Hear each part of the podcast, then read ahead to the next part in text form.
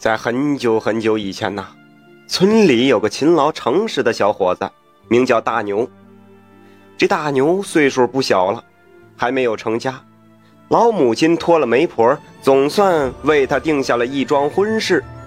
这女方啊叫阿霞，住在大山的另一头。这大牛见过阿霞几次，觉得她是外貌端庄，心里很满意。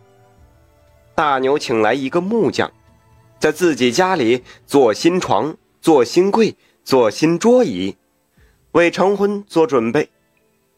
这木匠见大牛是直爽大方，便寻了个机会提醒他：“哎，我说大牛啊，我跟阿霞可是邻村的啊，这女子可是一个母老虎，你娶她，那恐怕日后啊。”受气受苦有你受的。见大牛不相信，这木匠是哈哈一笑说：“嘿嘿，这我也不是背后说人坏话。阿霞心肠好不假，但是脾气却是真的火爆。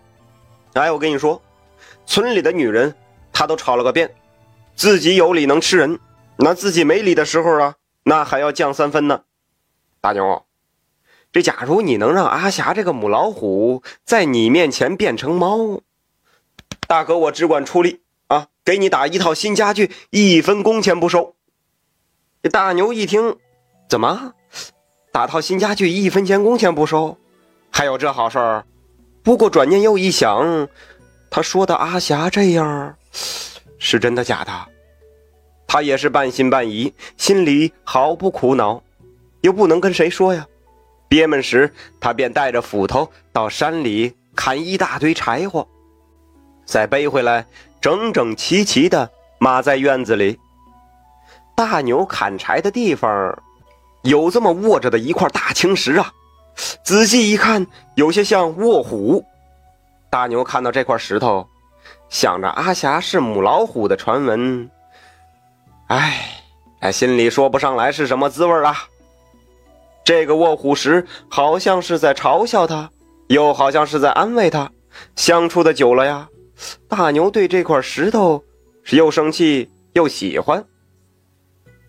有这么一天，大牛又来到这块石头旁边砍柴。他砍完柴有些疲累，便靠着这块石头睡着了。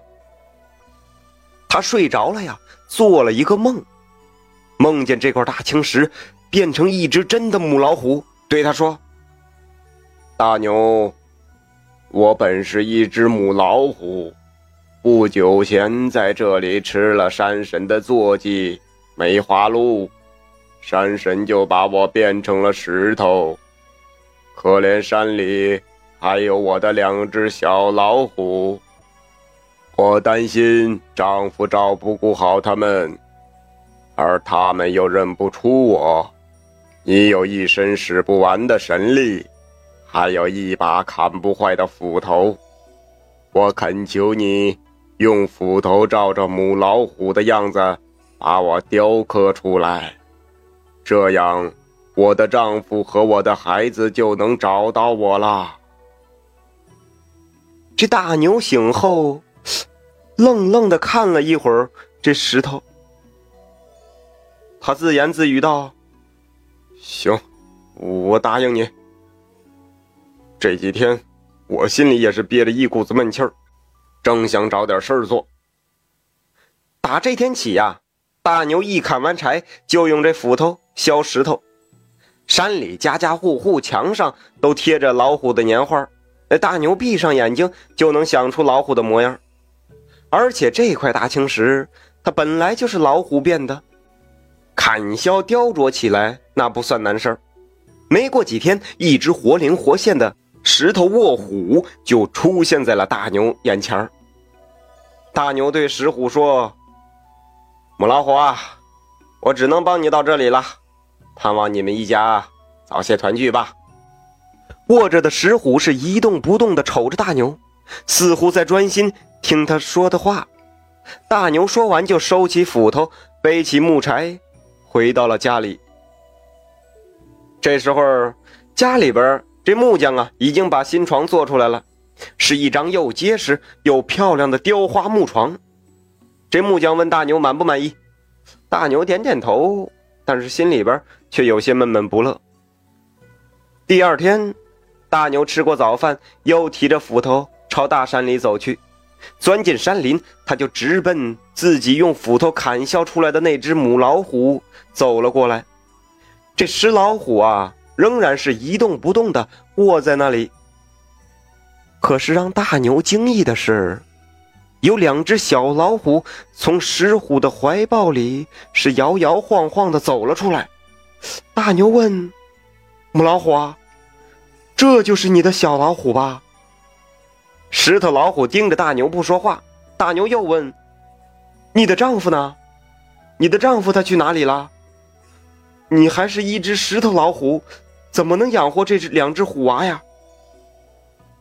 这石头老虎啊，仍旧纹丝没动，但是眼里却流出了一滴滴泪水来。哟，大牛想了想，就对他说：“我一斧头一斧头的把你从石头里叼出来，现在你们一家遇到难事儿，我应该帮到底呀。你愿不愿意我抱走这两只虎娃呀？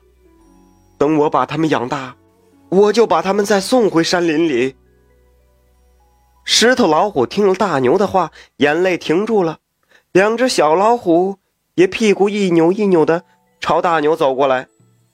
大牛抱起它们，高高兴兴的回家了。